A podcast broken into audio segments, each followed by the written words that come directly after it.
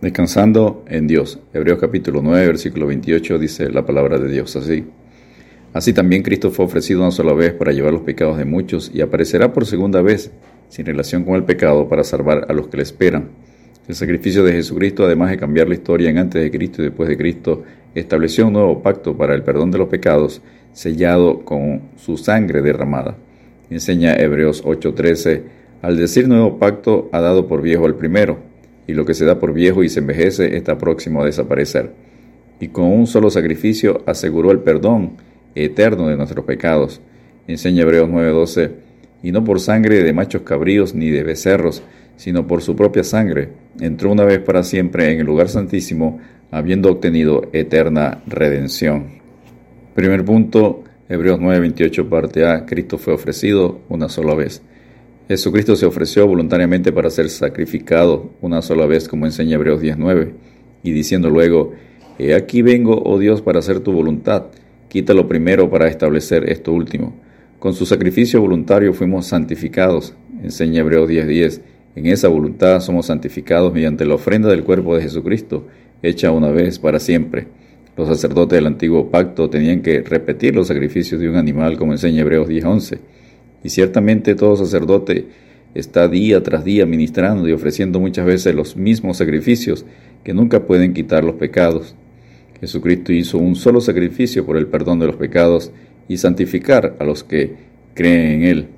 Enseña Hebreos 10:12, pero Cristo, habiendo ofrecido una vez para siempre un solo sacrificio por los pecados, se ha sentado a la diestra de Dios. Jesucristo fue nuestro sustituto en la cruz del Calvario llevando el castigo por nuestros pecados, como enseña 2 Corintios 5, 21.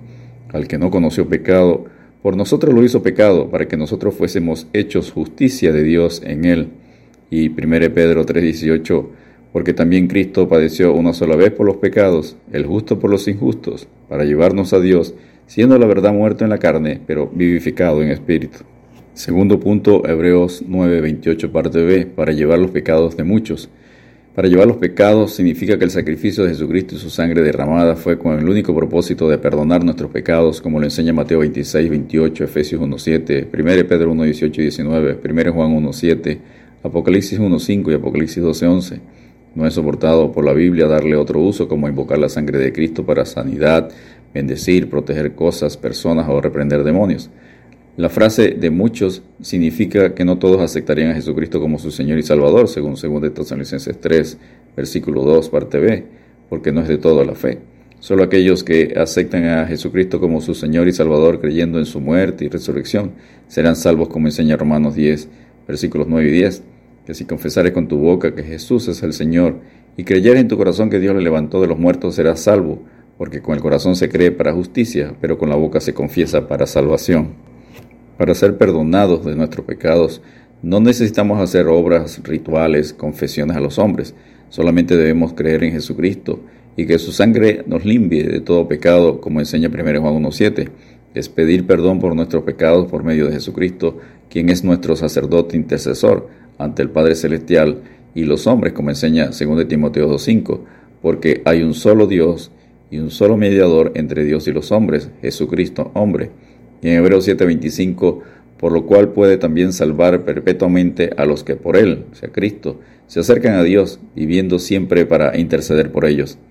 1 Pedro 2:24, quien llevó Él mismo, sea Cristo, nuestros pecados en su cuerpo sobre el madero, para que nosotros, estando muertos a los pecados, vivamos a la justicia, y por cuya herida fuiste sanados.